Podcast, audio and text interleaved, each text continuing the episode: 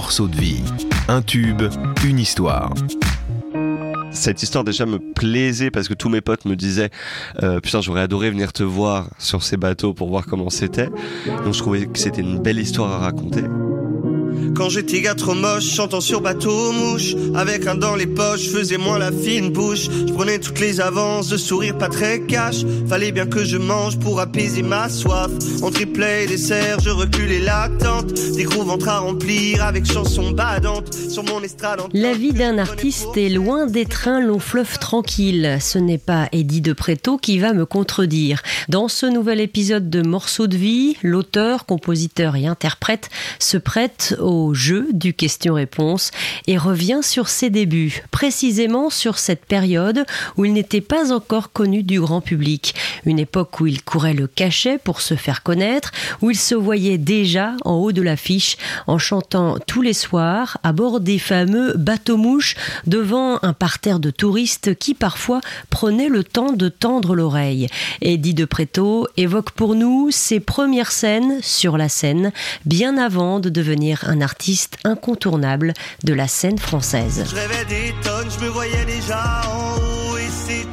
Juste avant de, de faire euh, mon premier album, en tout cas trouver une équipe avec qui je pouvais travailler pour avancer, euh, j'étais euh, sur des bateaux mouches pour faire mes premiers cachets d'intermittence.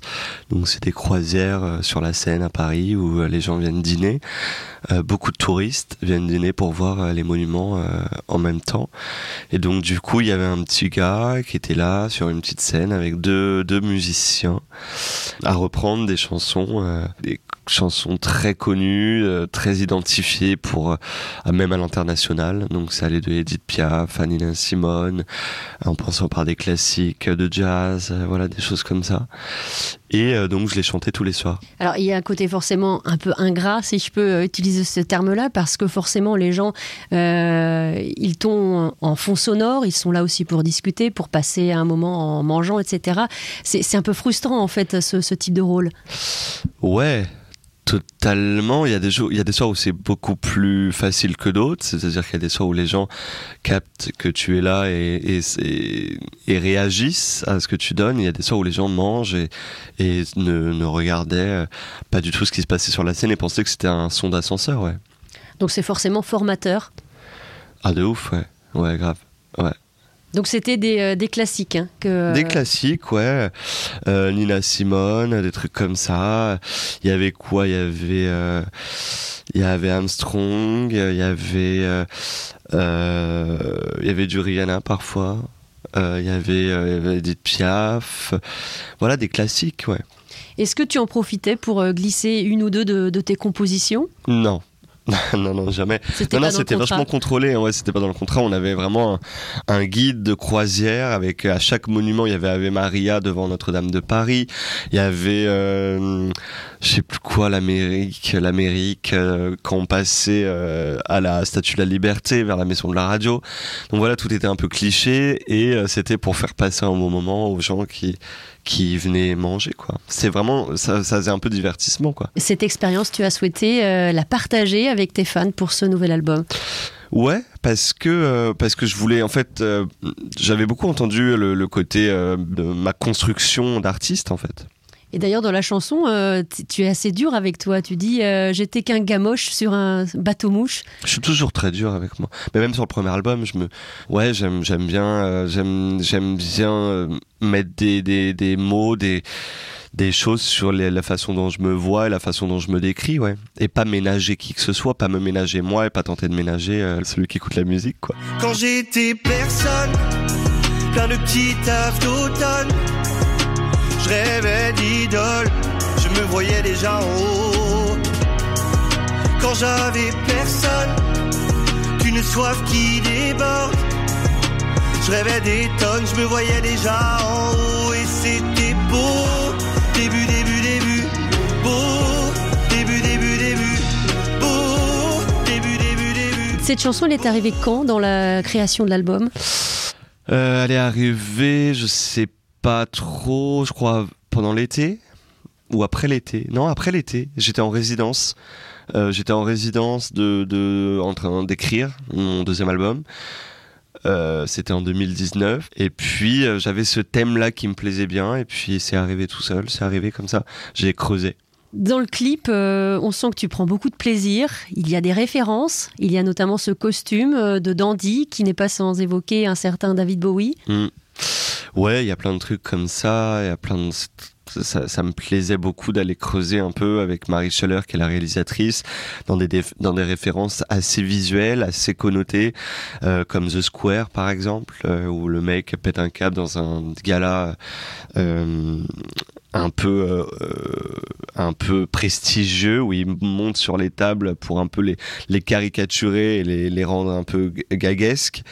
Euh, après, il y avait aussi la pub de Kenzo World et euh, avec la fille d'Andy McDowell. Ouais. Exactement et j'avais adoré cette référence-là, m'avait grave marqué. Bon, bref, il y en a plein. Il y a aussi David euh, Bowie, le costume, exactement. Puis Christopher Walken dans Weapon of Choice, le exactement. clip de, de, Fatboy Slim. Exactement. Et je trouvais ça hyper fort, le fait de dérailler comme ça un peu dans nos sociétés où, où on nous laisse peu cette chance-là de dérailler, surtout en ce moment, euh, d'être de, de, à côté, d'être un peu différent et de l'assumer, d'être un peu weird. Et je voulais un peu creuser ça, quoi, dans ce clip-là. Et donc, du coup, euh, ça m'a plu. Au début, j'avais hyper peur parce que je me disais, jamais j'arriverai à, donner ça à la caméra. Et puis en fait, euh, la réalisatrice et Joran Ress, qui est une chorégraphe, m'ont grave aidé euh, à, à, pouvoir endosser euh, la folie. Et toi qui euh, parles beaucoup de, de, ton physique, de ton corps, tu finis en caleçon blanc sur une table. Et ouais, est-ce que, hein. est-ce que ça, ça, a été difficile euh, bah, Je t'avoue que j'étais pas très à l'aise, ouais, mais j'avais beaucoup bu. Voilà. et donc, euh, vu que j'avais beaucoup bu, bah, je pouvais me permettre de certaines évidemment. choses. Ouais, je pouvais me permettre de certaines choses. D'accord. Jouer la comédie, justement, c'est quelque chose de, de jouissif pour toi, d'important? Un exutoire peut-être? Euh, jouer la comédie, euh, euh, ça l'a été pendant longtemps. Après, j'ai vu que j'ai pas exercé pendant longtemps par la musique à cause de la enfin à cause de la musique parce que j'étais très préoccupé par la musique et la scène j'ai un peu lâché les caméras et le, côté comédien. Donc du coup j'étais pas trop en confiance et je t'avoue que ce clip bateau mouche je me suis dit ah putain en fait ça me plaît et, et peut-être recreuser ça, ça serait cool. Bon, en tout cas, quand toi tu chantais sur les bateaux mouches, c'est une scène qui n'est jamais arrivée, rassure-nous. Bah non, malheureusement non. J'aurais adoré. J'aurais adoré, c'était un fantasme un peu. De venir casser la tête aux gens et de leur dire écoutez-moi, écoutez-moi. Donc dans ce nouvel album, avec un titre aussi, une sorte d'injonction à tous les bâtards, qu'est-ce qu'on trouve dedans? Est-ce qu'on va parler aussi de, de, masculinité, de sexualité, homosexualité, de ton enfance, ton adolescence? Il euh, y a moins de chansons qui parlent à proprement parler d'homosexualité. C'est plus le regard euh, social d'un d'un garçon euh, euh, homosexuel qui regarde un peu le monde. C'est un point de vue, euh, mais c'est pas que ça. Ça, c'est que un, petit détail de, ma façon de me raconter, mais je suis pas que ça heureusement. Et donc du coup, il y a tous les d'autres sujets qui m'ont traversé. Il y a toujours l'injonction à être parfait dans une société parfaite. Il y a il y a des sujets sur la santé mentale, comment ça va euh, dans toute cette merde. Il euh, y a quoi y a... Je parle aussi de, de, de mon expérience de, de délit de faciès quand j'étais avec mes potes et que c'était que les Noirs et les Arabes qui étaient... Euh, qui étaient arrêtés alors que moi je, je, pouvais rester à côté sans flic. Je parle de voilà de sujets qui me traversent, qui me questionnent et qui m'ont traversé moi quand je vivais à Créteil et même maintenant qui continuent à me traverser. Jamais jugé coupable moi Jamais connu de plaquage, moi. J'ai jamais vu de haine sur mon visage blême, dit sans problème, moi. Jamais connu la gave, moi. Ni été traîné au sol, moi. Je suis passé sans heure entre tous les contrôles et les chaînes, moi. Pas eu de chant de sirène là. Hurler dans mes oreilles, moi. J'ai toujours eu la chance de pouvoir. Dans quel état d'esprit est-ce que tu te mets pour euh, écrire euh, un titre, des titres? Ça dépend. Euh, il, faut parfois longtemps, beaucoup de temps, un peu comme un papier buvard, c'est-à-dire vivre les choses, euh, les encaisser, les digérer. Et une fois que c'est assez chaud, assez bouillant, assez brûlant en moi, j'ai l'impression que ça vient un peu me, les mots viennent me dicter les idées les, et les sujets euh, que j'ai envie de traiter. Et une fois que j'ai les sujets, je creuse après à l'écriture. Et là, c'est le plus horrible à faire. C'est vraiment creuser le champ lexical de manière un peu euh, bête et directe, quoi. Je me mets sur ma feuille et puis je suis là euh, en mode, euh, bah vas-y mon coco, faut, faut bosser, quoi. L'écriture vient avant euh, la musique? Ouais, toujours moi. À tous les bizarres, oh, les étranges, oh, les bâtards. À tous les monstres, ceux qui dérangent les mises à l'écart. À tous les parias, oh, les exclus, oh, sans égard.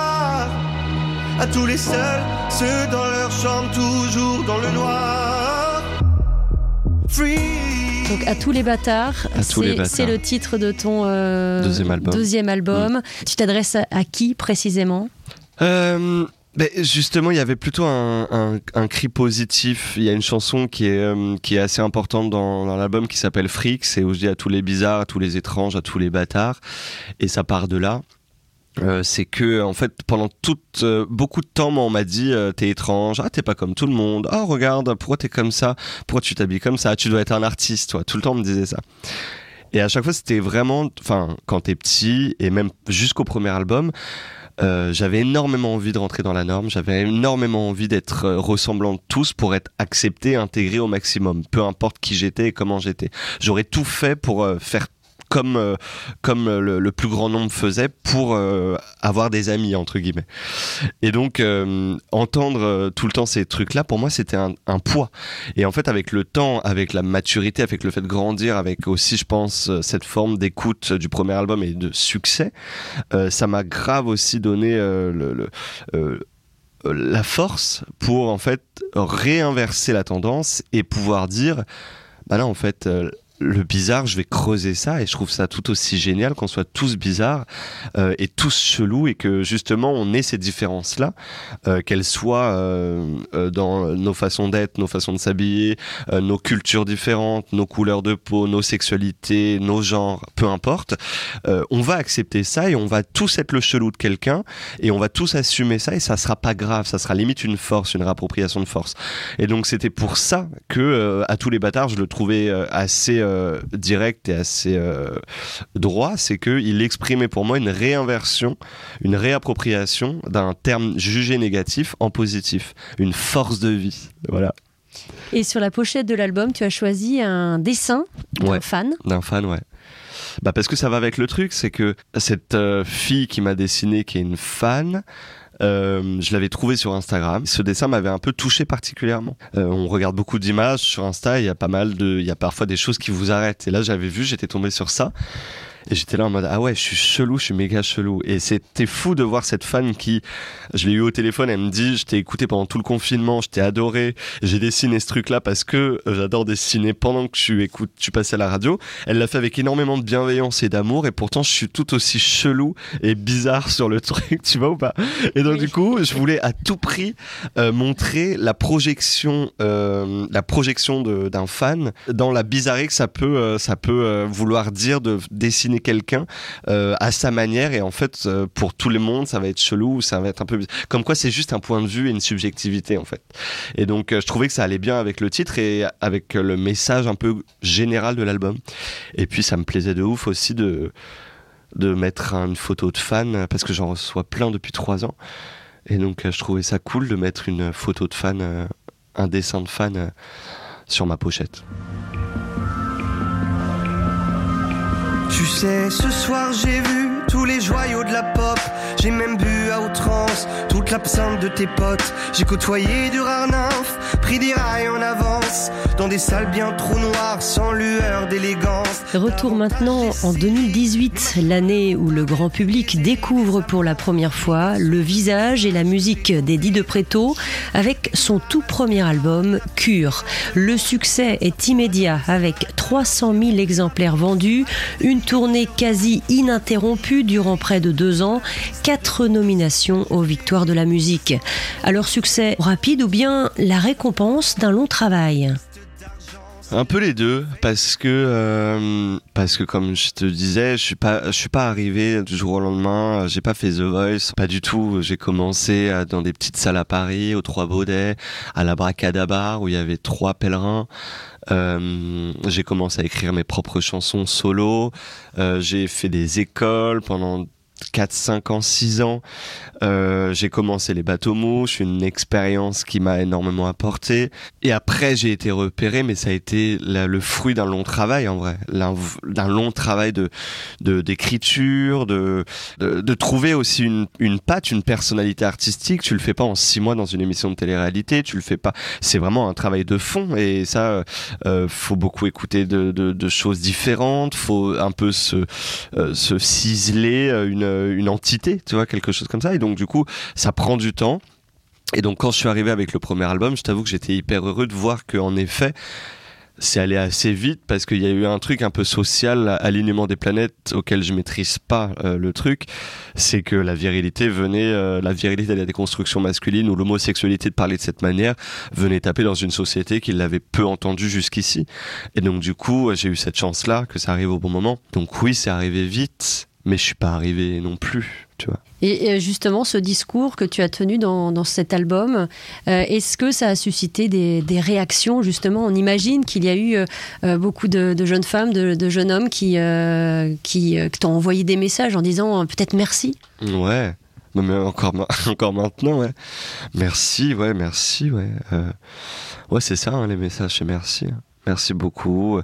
Il y a des plus âgés qui me disent j'aurais adoré avoir une représentation comme ça quand j'étais quand j'avais 15 ans. Il y a des plus jeunes qui me disent euh, merci parce que euh, grâce à toi on n'est plus euh, obligé à l'école de, de rouler des mécaniques. Voilà, il y a plein de messages. Tu seras viril, mon kid. Je ne veux voir aucune once féminine, ni les airs, ni des gestes qui veulent dire. Et je sais, si ce sont tout de même les pires à venir, te castrer pour quelques vocalises. Tu seras viril, mon kid. Loin de toi, ces finesses tactiques de ces femmes origines. Cette communion avec le public, comment est-ce que tu l'as décrit? Euh, Cool, trop bien. Euh, c'est compliqué à, à, à, identifier euh, réellement le fait que euh, ces gens-là, à chaque fois, euh, je me rappelle à chaque zénith, à chaque festival, je disais à chaque fois, mais cinq minutes avant, je disais, mais il y aura du monde, tu penses, sur la scène, je serai pas seul avec des. Il y a toujours un peu cette crainte, tu vois, de, euh, de, de, de, de, voir est-ce que les gens sont là pour moi ou est-ce qu'ils sont pour Necfeu juste derrière ou est-ce qu'il y a toujours des trucs. Et, et donc, t'es jamais rassuré de ça et c'est jamais un acquis. Du coup, euh, c'est c'est toujours très compliqué de de se galvaniser de, de, ce qui est en face de soi parce que tu sais pas sur quel sur quel euh, prisme pourquoi ils sont là comment ils sont là est-ce que ça va durer est-ce qu'ils t'aiment vraiment est-ce que donc toi tu t'accroches juste au fait qu'ils soient là mais tu sais pas exactement profondément pourquoi derrière est-ce que ça va durer. Enfin c'est c'est assez euh, effritable quoi. C'est assez euh, périlleux Parlons des festivals, justement. Alors, après une année blanche, il y aura des festivals cet été, mais ce sera un peu particulier. Ah là là là, là ouais, j'y vais pas, moi. Voilà. Donc pas de festival cette année? Non. Euh, parce qu'effectivement, il y aura des festivals en version réduite, mm. d'autres qui sont malheureusement annulés. Des souvenirs, euh, toi, en tête de festival? Euh, Le premier, c'était Garo Rock. Garo Rock, c'était fou, les Solidays. C'était un de mes premiers festivals. Et puis, tu te prends des claques, quoi, tu vois. C'est fou ces 40 000 personnes qui chantent tes chansons. Tu, euh, tu, euh, tu, pouvais même pas imaginer ça dans tes rêves. Tu vois, il y a un truc, genre, c'est vraiment, ça te dépasse. Et parfois, tu te fais dépasser par le public. C'est ouf, quoi. Un petit souvenir des Franco, peut-être, les vieilles charrues? Les Franco, euh, j'avais pas trop aimé les Franco pour tout te dire parce que euh, j'ai beaucoup de mal moi avec les festivals bon pour des raisons ou d'autres hein, mais où il y a c'est compliqué quand il y a une scène seulement parce que du coup je te parlais de ça Necfeu ou derrière il y a Jane Necfeu admettons ou euh, Aurel, Necfeu Orelsan bah, du coup il y a certaines personnes qui fans inconsidérables de Necfeu ou de Orelsan qui viennent genre euh, aux premières parties ou au truc genre très tôt et donc du coup t'as parfois 30 rangs de premier rang avec que des fans de Necfeu qui sont comme ça devant ton concert en mode bas les couilles, tu vois. Alors, ouais, voilà. Bon, il y a la... c'est difficile quand on a que le son, mais là, euh, on, a, on, a, la légende de, de, de ta et donc, pause. T'es là en mode, ok, je vais devoir y aller. ok, ok. Et là, t'es un peu genre, fou, tu vois, c'est une heure hyper dure. Et donc, il y, a y, a, y a peu de festivals où il y a qu'une scène comme ça, centrale et où il n'y a pas un, un, un va-et-vient grand, grand, grand, génial.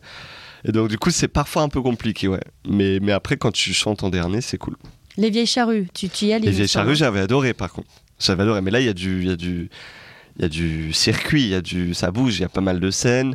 Euh, donc tu sais que les gens qui sont là, c'est pas parce qu'ils attendent la star d'après, ils sont là vraiment parce qu'ils veulent te voir et c'est du coup un échange assez cool. Euh, J'avais adoré les vieilles charrues.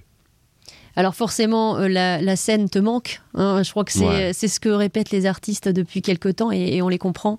Ouais, de ouf. Bah ouais, ouais, ouais, ouais, ouais. Ouais, ouais, bien sûr, bien sûr. Et puis tout ce que ça vaut, euh, ça veut dire avec la scène, c'est que on l'entend souvent, mais c'est bien de remettre une couche euh, partout. C'est, il y a plein de gens derrière aussi, quoi. Il y a une tournée en préparation malgré tout parce qu'on oui, y pense. pour octobre. Ouais. On part fin octobre euh, jusqu'à début 2022. J'espère que ça passera. Tu parlais tout à l'heure justement de, de la frustration d'être parfois en première partie. Hervé euh, a pris son envol. Il a fait euh, Les Zéniths avec moi. Ouais. voilà plusieurs premières parties. C'est vrai, c'est vrai. Bah ouais, je l'aimais bien. euh, J'aimais bien. euh, et puis il est trop gentil, Hervé, vraiment, c'est un amour. Donc, vu qu'on s'entend bien, je lui avais dit, bah viens. Et puis il était venu, tout simplement. Qu'est-ce qu'on peut te souhaiter pour la suite? Du succès, de l'amour, euh, de- du sans Covid, euh, de. voilà quoi, de, de la vie, la vie d'avant, comme on dit. Ça fait un peu réac de, de 40 ans, mais voilà. Il n'y aura jamais d'espace pour enfants dans mon planning. Tu ne verras jamais de place dans ma berline pour vie de famille. Dans la poche, pas eu de bac, ni même d'études à ne plus finir. Je n'aurai pas le bon taf, celui qui pourtant me ferait plaisir. Et un grand merci à Eddie de Préto. Le voyage s'arrête donc ici pour cet épisode. Merci de l'avoir écouté. Pour ne pas manquer le prochain numéro, avant de partir, n'oubliez pas de vous abonner. Et pour toutes vos questions et suggestions, une seule adresse podcast@alouette.fr. Prenez bien soin de vous. À très bientôt.